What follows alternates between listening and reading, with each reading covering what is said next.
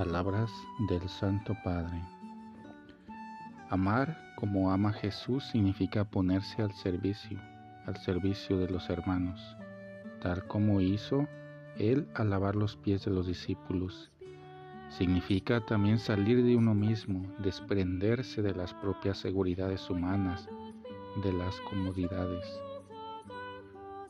para abrirse a los demás, especialmente a quienes tienen más necesidad.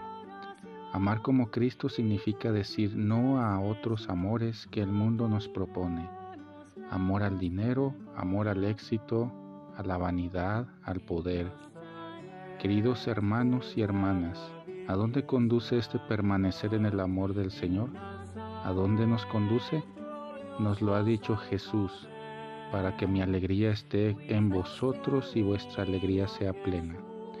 La alegría de sabernos amados por Dios a pesar de nuestras infidelidades nos hace afrontar con fe las pruebas de la vida, nos hace atravesar la crisis para salir de ellas siendo mejores.